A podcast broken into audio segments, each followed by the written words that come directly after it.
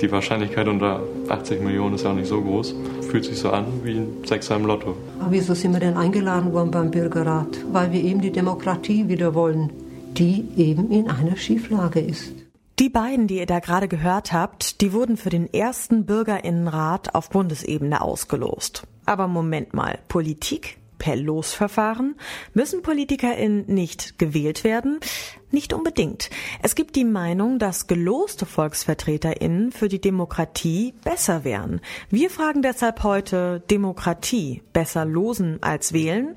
Es ist der 8. Oktober 2020. Mein Name ist Maureen Welter. Hi.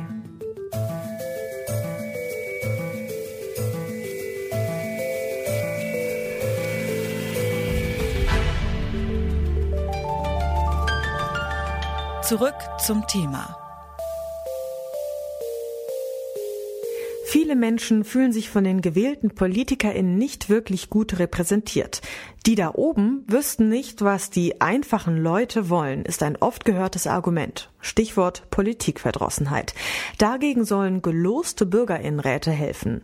Dafür setzt sich die Initiative Es geht los ein und sieht darin sogar die Zukunft der Demokratie.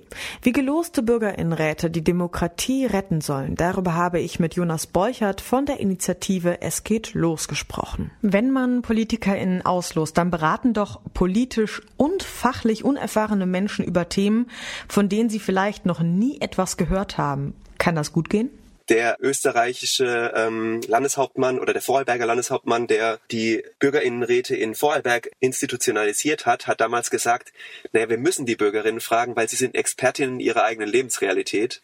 Und das ist ein Aspekt, dass wir glauben, dass jeder Bürger, jede Bürgerin eine wichtige Perspektive beitragen kann. Und gleichzeitig geht es bei uns eben um informierte Bürgerbeteiligung nämlich dass wir die Bürgerinnen äh, durch Expertinnen und durch Interessensverbände vorher über die Thematiken informieren, bevor sie dann gemeinsam beraten. Also eben nicht dieses ein Volksentscheid, ich muss über eine Sache, über ein Thema, das polemisch zugespitzt wird, mit Ja oder Nein entscheiden, sondern ich werde durch Expertinnen und Interessensverbände und Interessensvertreterinnen vorher ausreichend über Pro, Contra, Für und Wider informiert und muss dann gemeinsam mit anderen Menschen mit anderen Perspektiven beraten, was denn jetzt zu machen wäre. Diese gelosten PolitikerInnen können nicht wiedergewählt werden und haben keinen politischen Ruf zu verlieren. Macht sie das nicht besonders anfällig für Lobbyismus oder vielleicht sogar Korruption und selbst der Aspekt, den Sie gerade angesprochen haben, mit den ExpertInnen, auch die können ja ein gewisses ähm, Setting bilden mit ihren Meinungen, oder? Ja, also die Ausgewogenheit von ExpertInnen in solchen äh, Bürgerinnenräte ist total wichtig und auch die Wissenschaft ist nicht zwangsläufig immer neutral und es ist total wichtig, da behutsam vorzugehen und auch geloste Gremien zu schützen vor Einflussnahme von Lobbyisten und das natürlich total wichtig und total diskret zu verhandeln. Und würden Sie trotzdem sagen, dass hier Korruption vielleicht sogar weniger anfällig sein könnte in diesem System? ich könnte vielleicht Aristoteles an der Stelle zitieren, der gemeint hat, naja, eigentlich die, die faire Demokratie, also jetzt sinngemäß, ähm, ist die per Losverfahren die Wahlen manifestieren eigentlich eine Oligarchie. Und ich glaube, dass wo immer Menschen lange im Amt sind, sie eine größere Fläche bieten für Korruption und für Einflussnahme. Aber nochmal, um das richtig zu stellen, also unsere Bürgerinnenräte, wir losen keine Ämter aus. Also wir möchten einfach zu wichtigen, großen politischen Fragen Bürgerinnen in einem Zusammenlosen, dass sie dann gemeinsam über eine Sache beraten. Und sie sind es nur als unterstützendes Mittel zusätzlich zu den Parlamenten. Wir sind nicht für eine Abschaffung von den Parlamenten, sondern wir sind eine, für eine Ergänzung der Parlamente. Dann lassen Sie mich noch mal von der anderen Seite kritisch fragen. Ihre Idee ist, dass Bürgerinnenräte den gewählten ParlamentarierInnen vorschlagen, wie sie abstimmen sollen. Das Parlament kann die Vorschläge dann aber auch einfach ignorieren. Warum sollten die Bürgerinnenräte nur beraten und nicht auch selbst entscheiden? Das ist eine große Frage. Wie können wir diese Wirksamkeit der Bürgerinnenräte äh, sicherstellen und gleichzeitig die Sicherheit des Systems gewährleisten? Es gibt da unterschiedliche Modelle und ich glaube, man muss es von Fall zu Fall entscheiden. Es gibt praktisch äh, den äh, Vorschlag, wie er in Irland praktiziert wurde, dass ein gelostes Gremium von BürgerInnen gemeinsam berät und dann eine Empfehlung für einen Volksentscheid abgibt und dann alle BürgerInnen äh, abstimmen dürfen. Oder es gibt das Prinzip einer Empfehlung, wie Sie jetzt angesprochen haben. Und die PolitikerInnen müssen dann natürlich entsprechend verantwortungsbewusst mit dieser Empfehlung umgehen.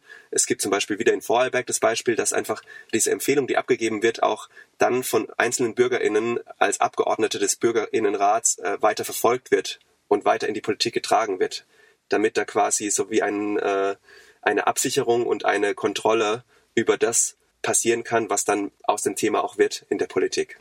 Wäre es nicht konsequent zu sagen, Wahlen komplett abschaffen und PolitikerInnen in Zukunft nur noch auslosen? So radikal sind wir leider nicht, aber äh, es ist sicherlich ein interessantes Gedankenspiel. Wir glauben, dass es immer dann sinnvoll ist, Bürgerinnen äh, hinzuzulosen als beratendes deliberatives Gremium, wo Fragen sind, die Gesellschaft spalten, die im Parlament keine Mehrheit finden oder wo es sinnvoll ist, die Vielzahl und die Breite der Gesellschaft zu hören. Bei anderen Sachen ist es durchaus sinnvoll, mit gewählten Abgeordneten in gewählten Parlamenten zu agieren. Geloste Bürgerinnenräte könnten unsere repräsentative Demokratie ergänzen, sagt Jonas Borchert.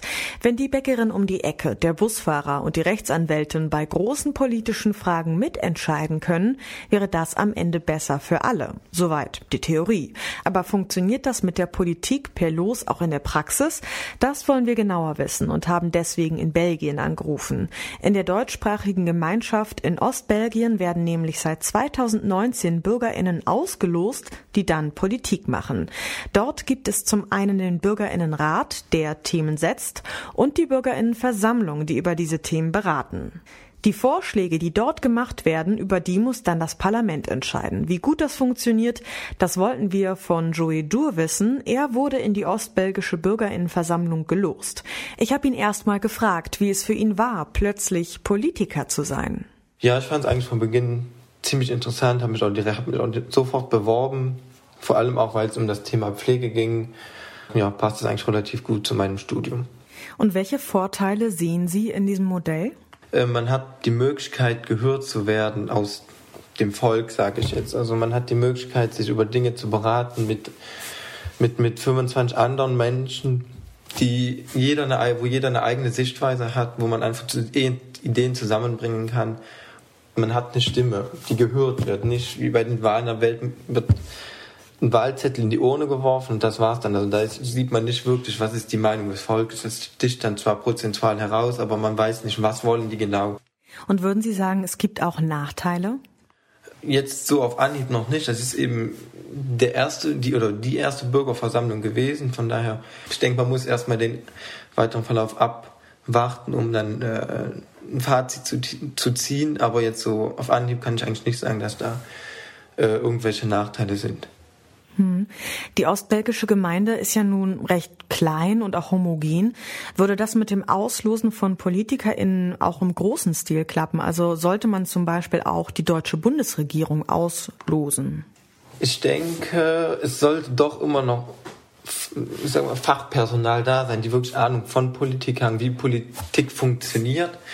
Aber ich denke schon, dass man eventuell Ausschüsse oder, oder Beratergruppen erstellen könnte oder eine Bürgerversammlung erstellen könnte, wo man einfach mal die Meinung von Gruppen hört. Ich sage, man kann, ich weiß nicht, vielleicht auf Bundeslandebene beschränken, dass man da in jedem Bundesland eine Bürgerversammlung ähm, ins Leben ruft und äh, im, also ich bin Meinung, im großen Stil ist das vielleicht etwas schwerer als bei uns. Dass bei uns gibt es nicht so viele Menschen, es sind knapp 80.000. Ist vielleicht etwas schwerer, das äh, auf Bundesebene oder eben auf föderaler in Belgien zu, äh, zu schaffen. In ausgelosten Bürgerinnenräten könnten Menschen aus allen Teilen der Gesellschaft bei politischen Fragen mitentscheiden. Das würde dafür sorgen, dass Menschen der Politik stärker vertrauen, meint Jonas Borchert. Joey Dur hat als Zufallspolitiker in Belgien gute Erfahrungen mit den Bürgerinnenversammlungen gemacht. Er sagt, die unterschiedlichen Meinungen, die es in der Bevölkerung gibt, werden am besten über das Losen in die Politik eingebracht. Wahlen komplett abschaffen, das geht unseren Gesprächspartnern dann aber doch etwas zu weit. Geloste Bürgerinnenräte sollten die repräsentative Demokratie nur ergänzen, nicht ersetzen. Das war's von uns für heute. An dieser Folge haben mitgearbeitet Lisa Winter, Marita Fischer, Luisa Heinrich und Andreas Popella. Chef vom Dienst war Yannick Köhler. Mein Name ist Maureen Welter. Ich sag Tschüss und bis zum nächsten Mal. Zurück zum Thema vom Podcast Radio Detektor FM.